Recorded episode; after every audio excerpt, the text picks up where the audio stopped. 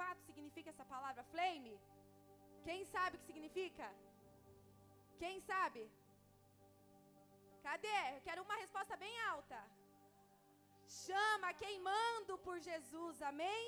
Estejam queimando pelo Senhor até que Ele venha, amém? Esse deve ser o anseio do seu coração. Até que Jesus venha, que o seu coração possa estar queimando por Jesus, amém, amados? Estou muito feliz de estar aqui hoje com vocês, podendo estar ministrando a palavra, com esses irmãos tão amados, com todos vocês aqui. Louva Jesus pela vida da Emily, do Felipe, líderes aí desse ministério, chamados a falar a vocês, mas todos nós somos chamados a comunicar com as gerações. Você crê nisso? Em nome de Jesus? Todos nós somos chamados a proclamar as boas novas do Senhor. Você, aí no seu lugar, você foi chamado para proclamar as boas novas do Senhor. Você é a chama, amém? Você é a chama. Vocês concordam comigo? Vocês estão aqui, vocês estão com sono? Então, por favor, deem um glória a Deus assim.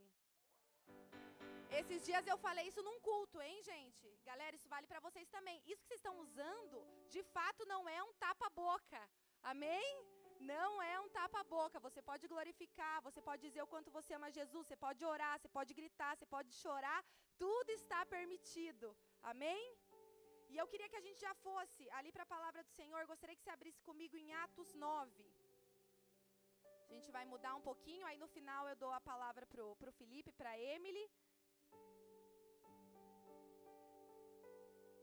Atos 9, nós vamos ler ali do versículo 1 ao versículo 22. Jovens que queimam por Jesus. Esse é o anseio do coração. Amém? Essa é a vontade do coração do Pai, que você queime de amor por Ele, porque você foi laçado com cordas de amor. Diga isso, eu fui laçado com cordas de amor. Atos capítulo 9, vamos ler juntos ali, do versículo 1 ao versículo 22.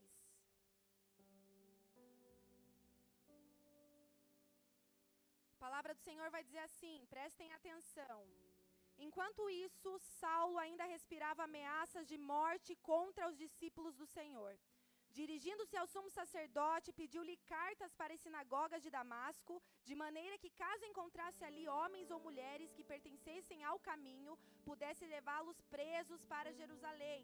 Deixa eu só explicar para vocês aqui. Esse encontrasse homens e mulheres pertencentes ao caminho, eram homens e mulheres que seguiam a Jesus, amém? Crentes do Senhor, para que vocês possam entender. Em sua viagem, quando se aproximava de Damasco, de repente brilhou ao seu redor uma luz vinda do céu. Ele caiu por terra e ouviu uma voz que lhe dizia: Saulo, Saulo, por que você me persegue? E Saulo perguntou: Quem és tu, Senhor? E ele respondeu: Eu sou Jesus, a quem você persegue. Levante-se, entre na cidade, alguém lhe dirá o que deve fazer. Os homens que viajavam com Saulo pararam emudecidos, ouviam a voz, mas não viam ninguém. Saulo levantou-se do chão e, abrindo os olhos, não conseguia ver nada, e eles o levaram pela mão até Damasco. Por três dias ele esteve cego, não comeu nem bebeu. Em Damasco havia um discípulo chamado Ananias, e o Senhor chamou numa visão: Ananias!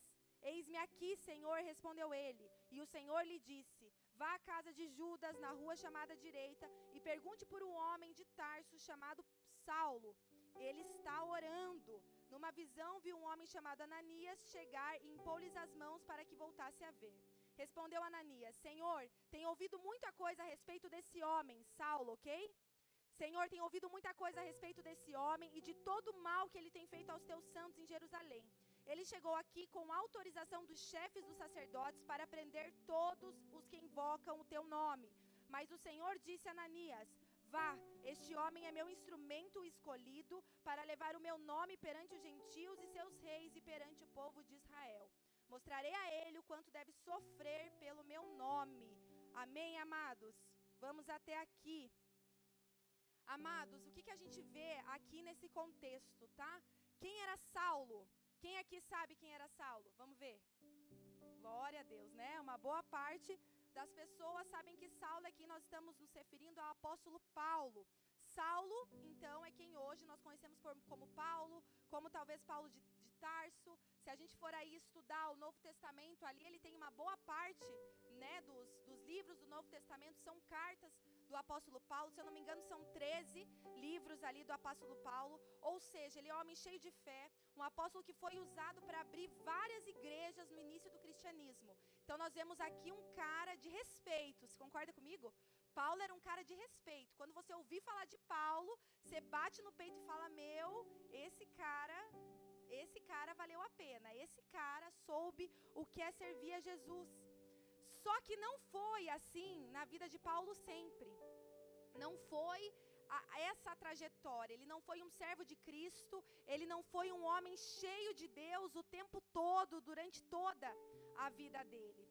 A gente, tudo que, eh, tudo que nos indica, quando nós vamos estudar um pouquinho sobre a, a história de Paulo, a gente sabe que ele era alguém que desde sempre teve um ótimo estudo, ele teve uma família muito influente, mas infelizmente ele se tornou desde jovem um perseguidor de cristãos. Ele se tornou famoso por ser um, um, perseguidor de cristãos. Acredito que vale eu ressaltar aqui que Paulo, ele não serviu a Jesus, Jesus em vida, ali, antes da crucificação. Paulo ele foi ter esse encontro com Jesus, como eu disse, como eu estava lendo para vocês aqui em Atos 9, em um momento que ele estava indo para uma cidade justamente perseguir a cristãos, naquele momento ele tem um encontro com o Senhor, um encontro que é sobrenatural, é o que Paulo tem com Jesus. Ele teve uma visão, uma aparição do próprio Cristo que mudaria todo o curso da vida dele. E o que mais Paulo nos ensina e o que eu quero trazer a vocês nessa noite, a vocês jovens, a todos que estão aqui, até os 100 é todo mundo jovem, amém? O que eu quero trazer a vocês aqui uma realidade que vale para nós a qualquer momento da nossa história sobre a necessidade de vivermos com Cristo uma vida radical. Amém? Paulo, ele de fato, em um momento da caminhada dele, nesse momento, nesse encontro com Jesus, Paulo, ele se converte. Repete isso para o irmão do lado. Paulo, pode olhar para o lado. Paulo se converte. Amados, e o que eu quero dizer para vocês é o seguinte: que se converter não é para qualquer um. Amém? Quero que vocês entendam no decorrer dessa palavra que há diferenças entre al, alguns, alguns tipos de se dizer que é convertido. Eu vejo na história de Paulo um cara que de fato se converteu à palavra do Senhor. Um cara que de fato viveu o evangelho puro, simples, mas radical. Era assim lá atrás e continua sendo hoje, que de fato nem todos que conhecem a palavra se convertem. Existem uns que são convertidos e existem outros, como a gente diz, que são convencidos. Já ouviu falar isso? Existem aqueles que se convertem a Jesus e existem aqueles que se convenceram de quem é Jesus. E isso são coisas muito diferentes. Amém? Alguém que só é convencido é alguém que de fato talvez até tenha reconhecido a Jesus. Alguém que muitas vezes frequenta uma, uma igreja, talvez já tenha levantado as mãos para o céu, já tenha feita uma oração de rendição ao Senhor. Alguém que se convenceu, se convenceu de, do fato que tem um Criador, se convenceu do fato que existe um Deus. Então ele se torna um crente convencido. Mas você já viu aquelas pessoas que se convencem de tudo, mas não mudam de vida? Você já caminhou próximo de pessoas assim? Já, né? Todo mundo balançando aí a cabeça. Pessoas que se convenceram, mas não se converteram porque são coisas distintas. Ser convertido, amado, ser como for foi Paulo, nos levará a um outro campo de visão em relação a quem é Jesus. Ser convertido nos levará a um outro nível de maturidade. Ser convertido nos levará a um outro nível de renúncia. E justamente por esse fato da renúncia, nós vemos que muitas pessoas simplesmente passarão a vida a serem convencidos que não se converterão, a palavra convertido está totalmente ligada a uma mudança. Eu converto o caminho, eu estou indo para a direita, quando eu me converto, eu vou para a esquerda. Isso significa ser alguém convertido. Mas alguém convencido, de repente, ele está andando por um caminho e ele permanece no mesmo caminho convencido de algo, mas ele não converte, ele não muda de vida. E a gente vê que na vida de Paulo a mudança foi radical. Paulo foi diretamente de perseguidor a apóstolo, de fariseu a servo de Cristo. Vocês conseguem entender como de fato foi radical?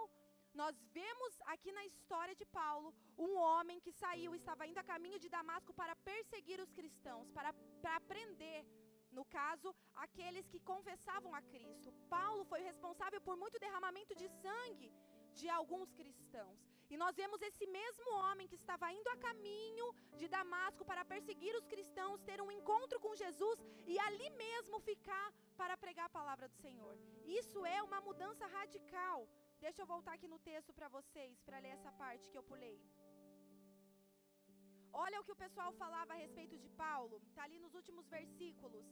Todos os que ouviam ficavam perplexos e perguntavam: Não é ele o homem que procurava destruir em Jerusalém aqueles que invocavam o seu nome? E não veio para cá justamente para levá-los presos, os chefes dos sacerdotes?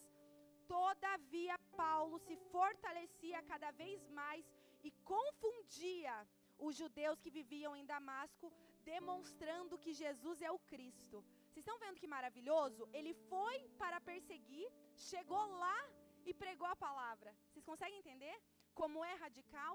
E a palavra todo tempo ela me ensina que se eu quero servir a Cristo, que se de fato eu quero viver uma vida totalmente cheia e abundante e me converter realmente ao Senhor Jesus, vai ter que ser assim. Porque senão eu vou ser sempre aquela pessoa em cima do muro. Talvez vocês já ouviram isso também, né? Aquele que está em cima do muro, tá para lá, tá para cá, tá em cima do muro, já tá para lá. Porque com Jesus é muito difícil, não é saudável, isso não vai te levar longe. Você viver uma vida sempre em cima do muro. Eu sirvo ao Senhor, mas poxa, aquilo, ai, deixar aquilo, deixar aquelas amizades, será que realmente precisa? Bom, não sei, mas ah, aquele vício, só aquele site, só aqueles amigos, só aquele lugar para ir, sabe aqueles mais e mais que a gente vai colocando durante o caminho, né? Poxa, mas só isso. Que mal tem isso? É isso que muitas vezes não nos deixa sermos convertidos ao Senhor. Amém, igreja? E aí eu te pergunto, o que falta? O que está faltando na geração, na minha geração, na sua geração aí, para que de fato nós possamos ver pessoas se convertendo ao Senhor? Por que, que muitas vezes nas nossas vidas nós vemos isso, lutamos essa luta diária dentro de nós de ser um convencido ou ser um convertido? O que, que vai fazer diferença? Pastora, mas e aí? Como que eu faço? O que, que eu faço para de fato me converter? Qual é a lição? De que forma que Paulo me ensina? E é sobre isso que eu quero falar com vocês nessa noite. Eu quero atentar vocês sobre o fato de, do que aconteceu com Paulo quando ali ele se encontra ao Senhor é uma, é uma vírgula, né? Parece muito pouco, mas o Senhor trouxe isso ao meu coração e eu creio que vai fazer sentido para vocês aqui nessa noite. Vocês recebem isso da parte de Deus, em nome de Jesus? Vamos ler ali o versículo 3 ao 8 novamente. Você que está aí aberto em Atos 9, permanece ali comigo no versículo 3 ao versículo 8. Vou ler novamente para ficar bem claro para vocês. Diz assim: Em sua viagem, né, como eu estava falando, quando Paulo estava ali a caminho de Damasco. Quando se aproximava de Damasco, de repente brilhou ao seu redor uma luz vinda do céu. Diga assim comigo: Jesus é a luz. Ele caiu por terra e ouviu uma voz que lhe dizia: Saulo, Saulo, por que você me persegue? E Saulo perguntou: Quem és tu, Senhor? Olha o que, que eu acho maravilhoso aqui, a gente já pode destacar nessa parte do texto. Saulo ele, ele sabia quem era Jesus porque ele perseguia os cristãos. Então ele sabia que existia um Deus a qual muitos estavam adorando. Ele sabia que havia existido esse conhecido como Messias, que veio, que morreu e que estavam dizendo que havia ressuscitado. Então ele tinha essa informação, ok? Contudo, ele era um perseguidor, então ele não reconhecia Jesus como Senhor da vida dele. Mas no momento que Saulo ele tem um encontro com o Senhor, é incrível nós vermos como no momento, instantaneamente, Paulo se refere a Jesus como Senhor. Vocês estão lendo ali comigo? Só está isso, isso na minha Bíblia? Ele pergunta, quando Jesus fala, Saulo, Saulo, por que você me persegue? E Saulo então perguntou, quem és tu, Senhor? Naquele momento ele reconheceu que havia um Senhor. Amém? Não é isso que nós fazemos a princípio quando nós conhecemos a Jesus? É reconhecer Ele como Senhor e Salvador da nossa vida. Amém? E Jesus respondeu assim a ele: Eu sou Jesus, a quem você persegue. Nós vemos aqui então que Jesus se revelou a ele. Levante-se, entre na cidade e alguém lhe dirá o que você deve fazer. O que, que nós vemos aqui? Outro destaque: que no momento que Saulo reconhece o Senhor, Jesus se revela a ele, dizendo: Eu sou Jesus, a quem você persegue. Nós vemos que Jesus já dá uma missão a ele. Quando nós conhecemos ao Senhor, o Senhor se revela a nós, automaticamente um propósito dentro de nós precisa vir para fora. E isso também foi instantâneo na vida de Paulo. Já, Jesus já os disse: levante-se, entre na cidade e alguém vai dizer o que você tem que fazer. Ou seja, naquele momento, Jesus mesmo já deu uma ordem a Saulo, já disse a ele o que ele deveria fazer. E os homens que viajaram com, com Saulo pararam emudecidos, porque haviam outros homens ali com Paulo na caminhada. Ele não estava indo sozinho até Damasco. Amém? Estou indo assim com pausa porque eu quero que o texto faça sentido para vocês. Esses homens, eles ouviam a voz, mas eles não viam ninguém. Apenas quem viu, apenas quem teve a visão foi Saulo. Saulo, nesse momento, depois de ter tido esse encontro, não sabemos quanto tempo esse encontro durou. Saulo levantou-se do chão e, abrindo os olhos, não conseguia ver nada. E eles, aqueles que estavam com Paulo, pela mão o levaram até Damasco. Eu quero que você repita isso comigo. Saulo não conseguia ver nada. Repete isso com força: nada. Saulo não conseguiu ver mais nada à sua frente depois de um encontro verdadeiro e genuíno com o Senhor. Eu poderia, amados, dizer aqui para vocês que em relação à conversão, Paulo viveu algo crucial e de forma literal que eu e você, graças a Deus, a não ser que alguém tenha um testemunho aqui, depois você vem contar. Todos nós aceitamos ao Senhor, começamos a viver com Ele, mas muitas vezes não perdemos a visão. Não perdemos a visão natural, como foi com Saulo. Saulo ele parou de ver. Ele fica três dias totalmente sem visão alguma. Ele fica cego. E eu quero trazer isso para vocês hoje de forma espiritual, porque eu creio que isso faz muito sentido. E isso foi crucial para a conversão de Paulo. E eu quero que você entenda que isso é crucial também para a sua conversão, para o seu processo de conversão, ou então para que você continue alguém convertido. Paulo, ele cegou os olhos para o mundo. Como assim, pastora? Como assim você está afirmando que Paulo ele cegou os olhos para o mundo? Amados, eu entendo que isso que Paulo viveu ali foi de forma natural, mas como eu disse, eu quero trazer isso de uma forma espiritual para vocês, para vocês entenderem que alguém que de fato vai se converter, alguém que de fato vai andar com Jesus, será necessário que você fique cego para o mundo. Pastora, qual é a forma de resistir? Pastora, qual é a forma de eu conseguir ficar firme no dia mal? Independente se você tem dois meses de convertido, três anos, dez anos, talvez você esteja hoje aqui pela primeira vez e você fale, poxa, eu quero uma mudança de vida com Jesus. Eu quero viver o que Paulo viveu, e aí? Qual é o segredo? Amados, um dos segredos, segredos esses expostos e direcionados através da palavra do Senhor é: feche os seus olhos para o mundo se torne alguém cego para o mundo e de olhos abertos para Jesus. Amém? Feche os seus olhos para tudo aquilo que não vem de Deus e abra os seus olhos para aquilo que vem de Cristo. Paulo, ele teve um encontro com Jesus. Ele contemplou ao Senhor. Aquilo que ele contemplou, aquilo que ele viu, o encontro que ele teve, fez com que os olhos dele se fechassem para tudo ao redor. Vocês estão entendendo? Está fazendo sentido para vocês? Amém? Paulo, ele teve esse encontro. Ele teve esse momento onde ele contemplou ao Senhor e naquele momento os olhos dele se fecharam. Ou seja, depois que ele viu ao Senhor Jesus, ele não viu mais nada ao seu redor. E é exatamente dessa forma que eu e você devemos nos comportar quando nós conhecemos ao Senhor.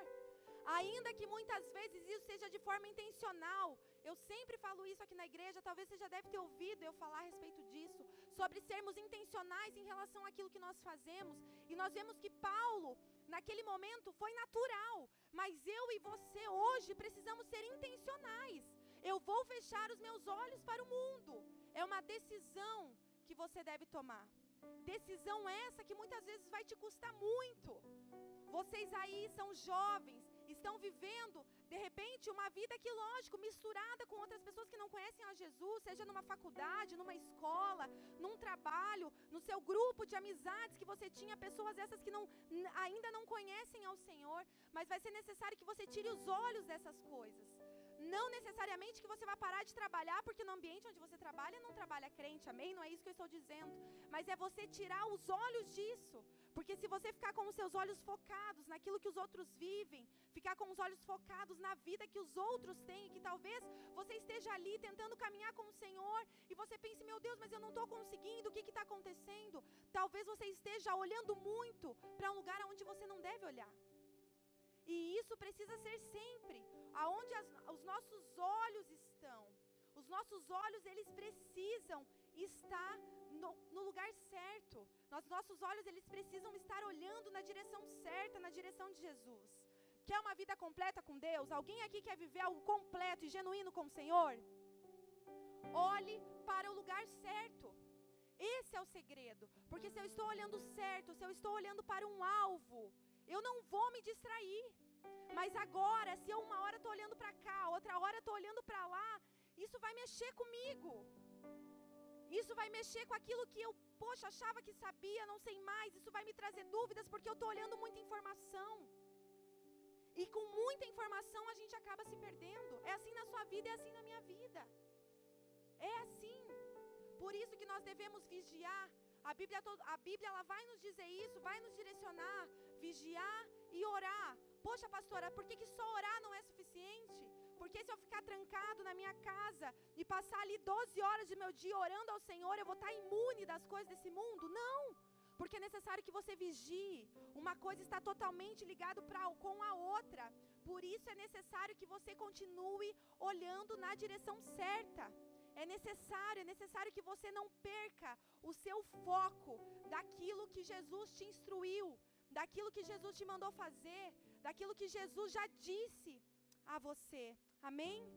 É necessário que você entenda, compreenda e traga isso à tua existência, se necessário, todos os dias, para que de fato você viva uma conversão e não um convencimento de quem é Cristo. E isso, como eu disse lá no início, precisa ser radical.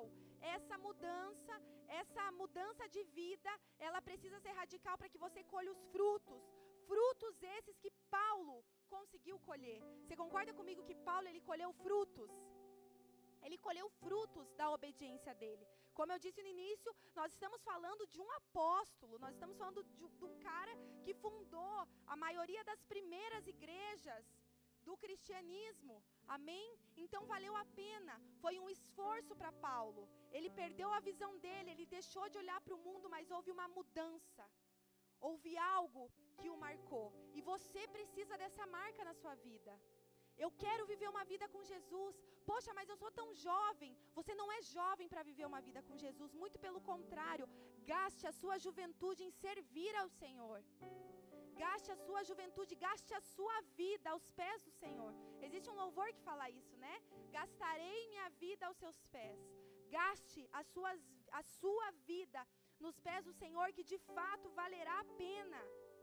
É uma relação, amado. Servir a Jesus é uma relação de amor e entrega. Ele já entregou tudo por você, mas é necessário que você passe a entregar tudo a Ele. Quando nós reconhecemos a Jesus como Senhor e Salvador da nossa vida, nós entendemos, reconhecemos porque entendemos que Ele se entregou, se entregou por amor a mim, se entregou por amor a você naquela cruz, mas é necessário que à medida que eu entendi a entrega dele, eu entregue a minha vida também a Ele. Mas e aí? Isso é se convencer ou isso é de fato se converter? Escolha para onde você vai olhar. E eu sei exatamente aonde você vai chegar. Amado, servir a Jesus na fase onde vocês estão, onde a maioria de vocês aqui, de vocês aqui que estão. Servir a Jesus na fase de vocês é muito desafiador, mas é recompensador. À medida que vocês estão servindo a Jesus agora, poxa, com 15, 16, 20, não sei qual é a sua idade, isso é independente.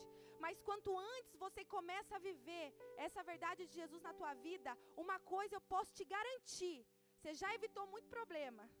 Quem aqui não conheceu Jesus com essa idade, sabe o quanto, e eu posso dizer isso a vocês, como eu queria poder ter conhecido Jesus antes. Como eu queria, eu teria evitado muita dor de cabeça.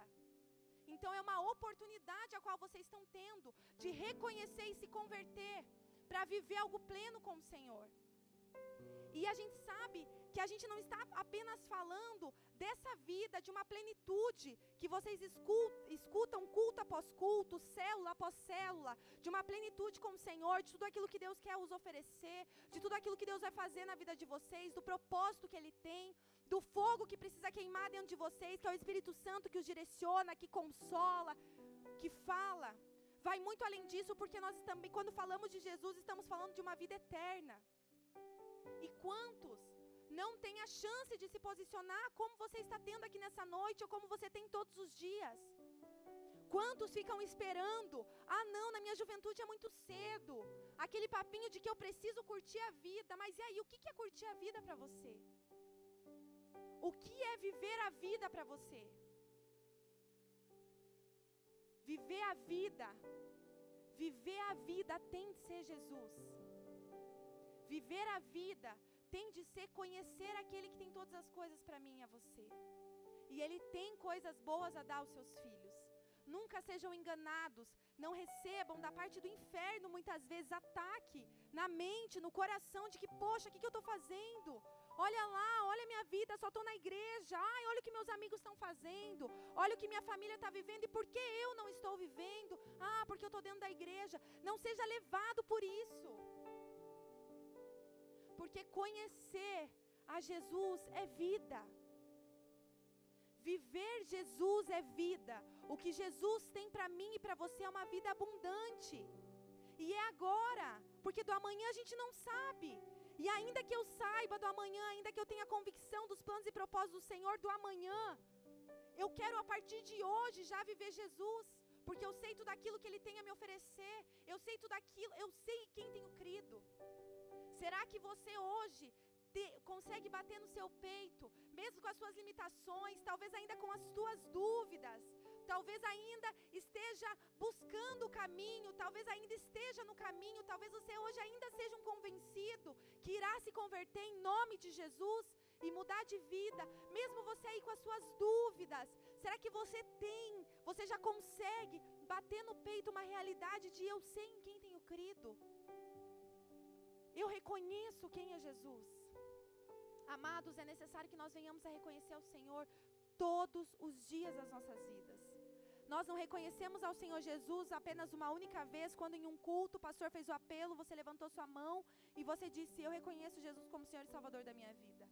Naquele momento, algo aconteceu em você de dentro para fora, algo te conectou com a eternidade. O sangue de Jesus te conectou à eternidade. Contudo, todos os dias nós temos que reconhecer ao Senhor. Todos os dias nós estamos convertendo os nossos caminhos. Enquanto o mundo está indo para a direita, nós estamos indo para a esquerda. Mas nós estamos indo para a esquerda com a fé em uma promessa. Com a fé na promessa de quem é Jesus. Jesus tem vida abundante para você. Jesus tem vida, vida completa para você. Nós temos hoje, nós temos o agora, e é disso que nós precisamos tomar posse. Nós precisamos buscar ao Senhor em temor, amados. Salmo 119, não precisa abrir, mas se você estiver anotando aí, Salmo 119 vai nos fazer uma pergunta, e que eu acredito que cabe muito bem para essa noite. Vai dizer assim: Como pode o jovem manter a sua conduta? Como pode? Como pode um jovem, de repente, se tornar de fato um convertido, um convertido genuíno? Como pode um jovem mudar de vida? Né? Tantos falam, poxa, mas um jovem sabe tão pouco da vida. Mas quando nós conhecemos a Jesus, nós sabemos exatamente aquilo que precisamos saber. Quando conhecemos a Jesus, nós temos a plena revelação de fato, a única coisa que precisamos. E aqui mesmo no Salmo 119 vai nos responder essa pergunta: Como pode o jovem manter a sua conduta? Vivendo de acordo com a sua palavra. Poxa, pastor, eu não consigo. Eu tento, eu tento, eu venho na igreja, mas aí chega segunda-feira, quando eu vejo, eu estou na rodinha e eu já estou fazendo coisas que não é legal. Meu Deus, o que, que eu faço? Viva a palavra do Senhor. Amém? Se a palavra do Senhor está direcionando, se a palavra do Senhor está te está falando contigo, viva ela. Viva ela de forma intensa. Essa é a maior forma que Jesus tem de se comunicar a nós hoje. Poxa, profetas, existem profetas que vêm, que falam especificadamente a cada um de nós? Claro que tem, e Deus usa. Contudo, existe uma forma de Deus falar conosco que é imutável. É a todo dia, a todo momento, quando você quiser, a palavra de Deus fala com você. Então, e aí, pastora, como que eu faço para ser um jovem na presença do Senhor? Como eu faço para viver essa tal de santidade? Como eu faço para me manter no foco? Como que eu faço para não deixar a minha mente ir para longe de Deus? Viva a palavra. Viva a palavra. Pastora, mas e como eu me converto? Como eu deixo de ser um convencido para ser um convertido? Feche os olhos para o mundo e viva a palavra. Diga não ao mundo e sim a palavra. Poxa, estou com dúvida naquilo, dúvida naquele outro. Para onde eu vou? Para a palavra. É isso que fará toda a diferença na vida de vocês. Não é quantos cultos vocês vieram, não é quanto tempo você permaneceu da igreja. O que fará diferença na vida de cada um de vocês é o quanto da palavra vocês estão dispostos a viver. É o quanto de renúncias, como Paulo fez, vocês estão dispostos a fazer. E jovens, jovens, começam jovens. Comecem dessa forma. Comecem exatamente aonde vocês estão. E eu tenho certeza da história maravilhosa que o Senhor há de escrever na vida de vocês.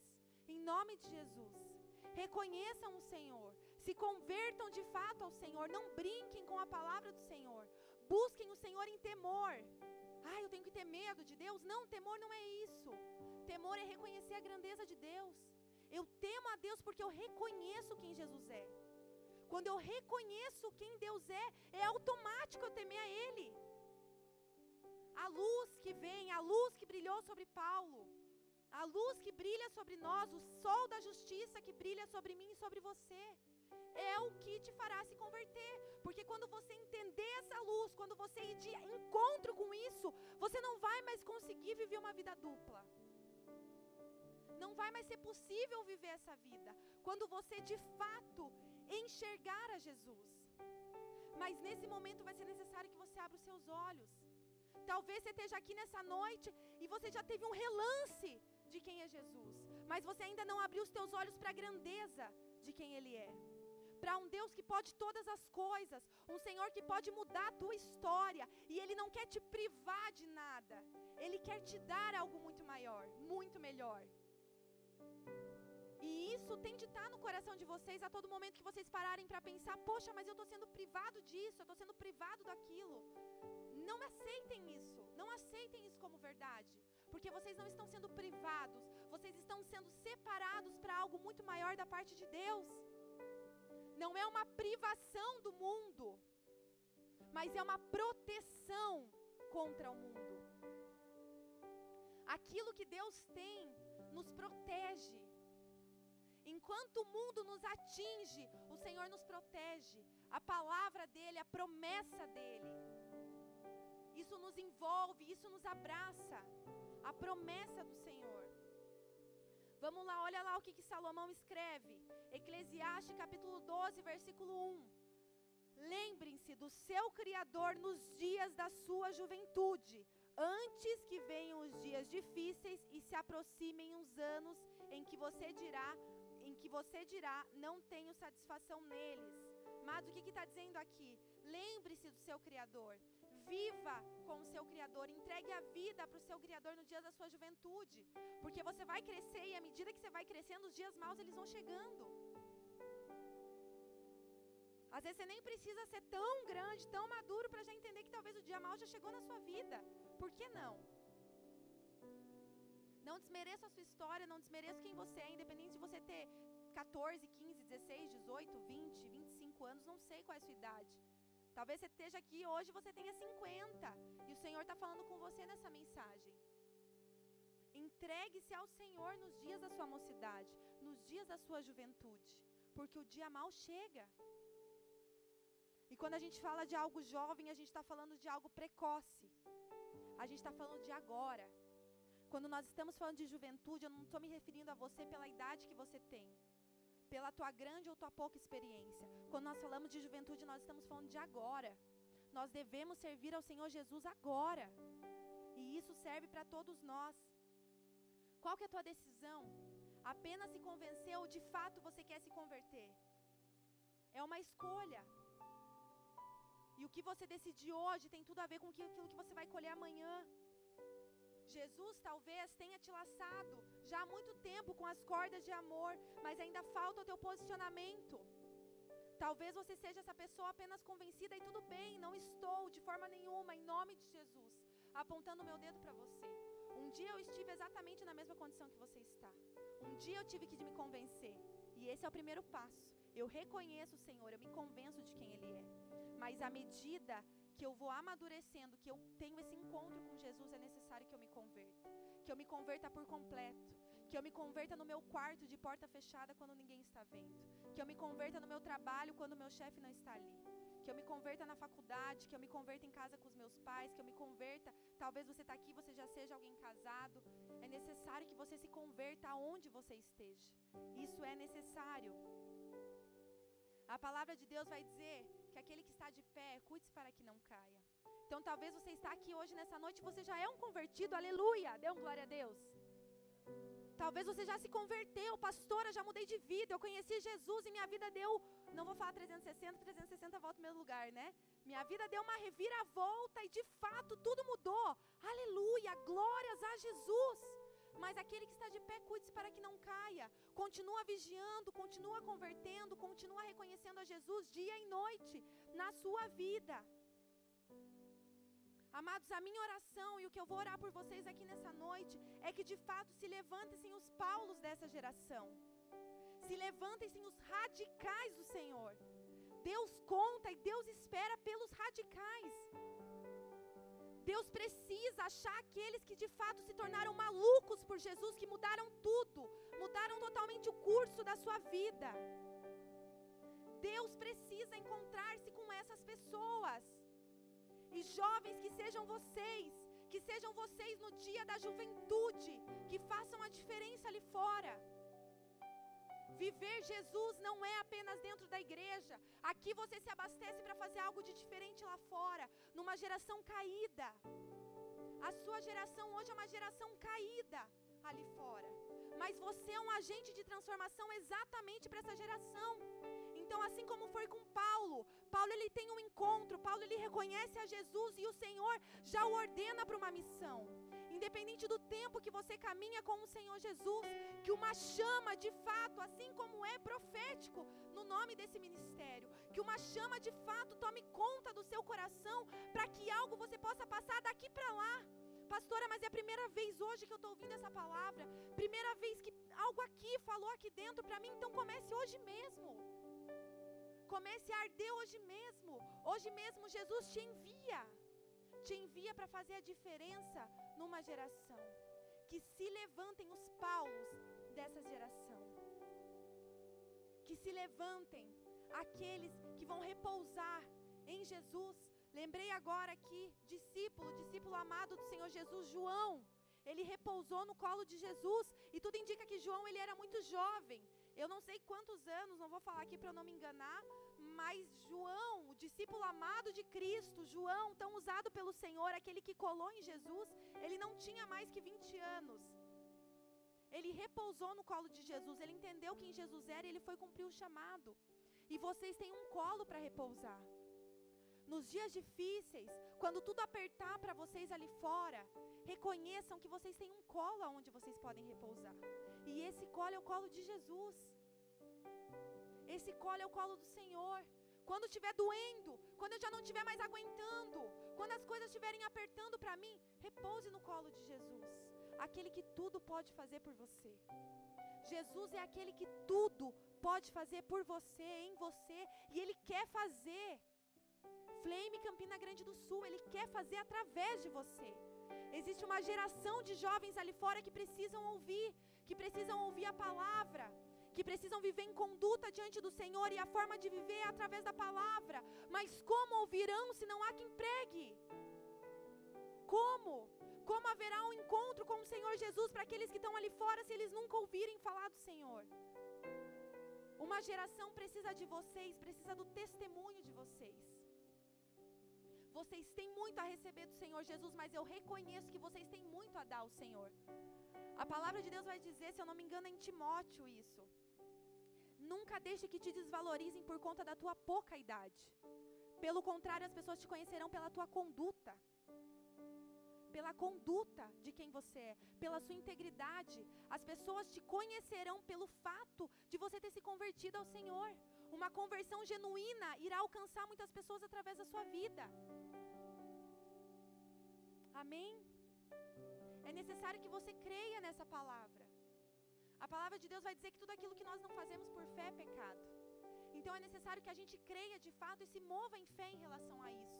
E tome uma postura, um posicionamento diante de Deus. Talvez até que hoje você veio para cá mais para lá do que mais para lá do que para cá. Talvez hoje você chegou aqui na dúvida, na insegurança. Ai, não sei, será Jesus? Há uma palavra de esperança e de vida para a sua vida. Jesus vai dizer isso: eu vim para que tenham vida, vida abundante aqui e vida eterna no céu. O que de melhor Deus podia fazer por você, Ele já fez. Ele se entregou numa cruz, demonstrando o amor dele, o amor completo. Um amor que não deve nada para ninguém. Jesus se entregou por amor a mim e a você. Te deu acesso a uma vida abundante hoje. Você quer ter uma vida feliz? Você vai ter uma vida feliz.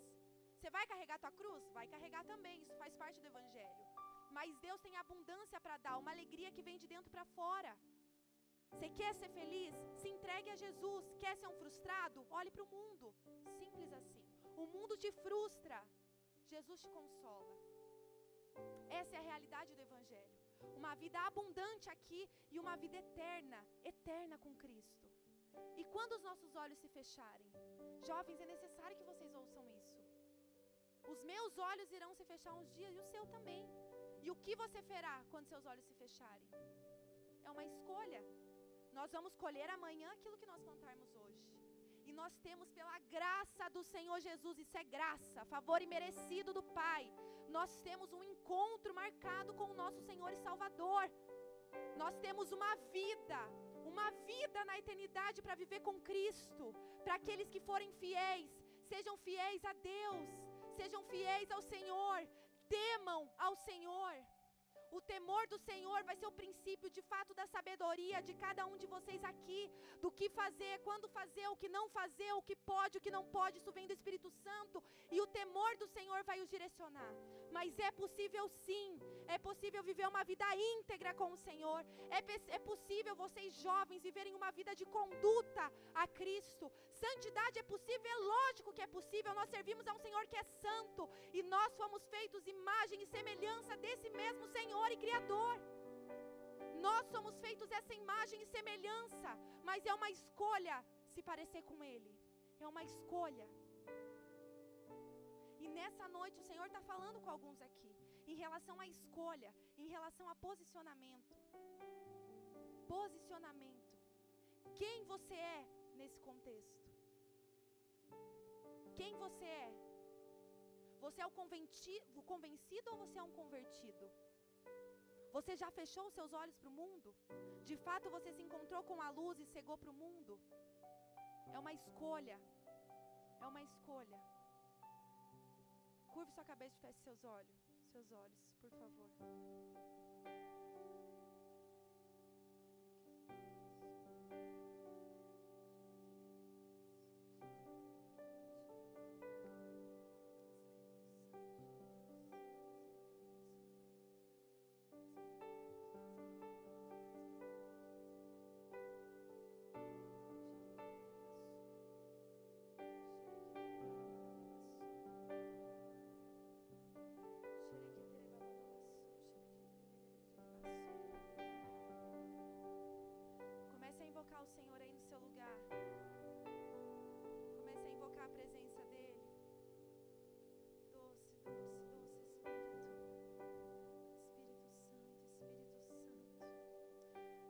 Você acha que essa palavra foi para você aqui nessa noite, você não pode vir até a frente. Mas vai se colocando de pé em nome de Jesus. Se você é esse que precisa precisa tomar um posicionamento.